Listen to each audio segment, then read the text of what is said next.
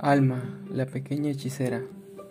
Yo no había imaginado que la vida podía tener estas cosas, esos milagros que ocurren. Al fin Dios y sus cosas, que llegan y nos cambian la vida.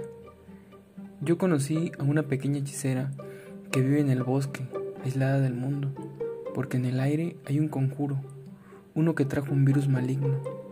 Dicen que es culpa de los murciélagos, yo no lo creo, tampoco de los pangolines los animales son buenos con la tierra, la cuidan y le hacen bien.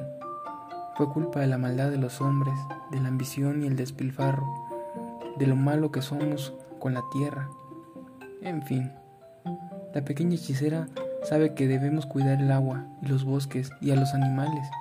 Ella también me contó que los murciélagos son buenos, que llevan el polen de un lado a otro, haciendo que los bosques, las selvas y los desiertos se llenen de flores.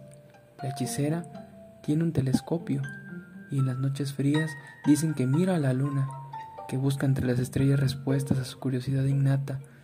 También hace pociones mágicas, busca la cura a los virus, observa bacterias en su poderoso microscopio. De mayor seguramente será veterinaria o bióloga.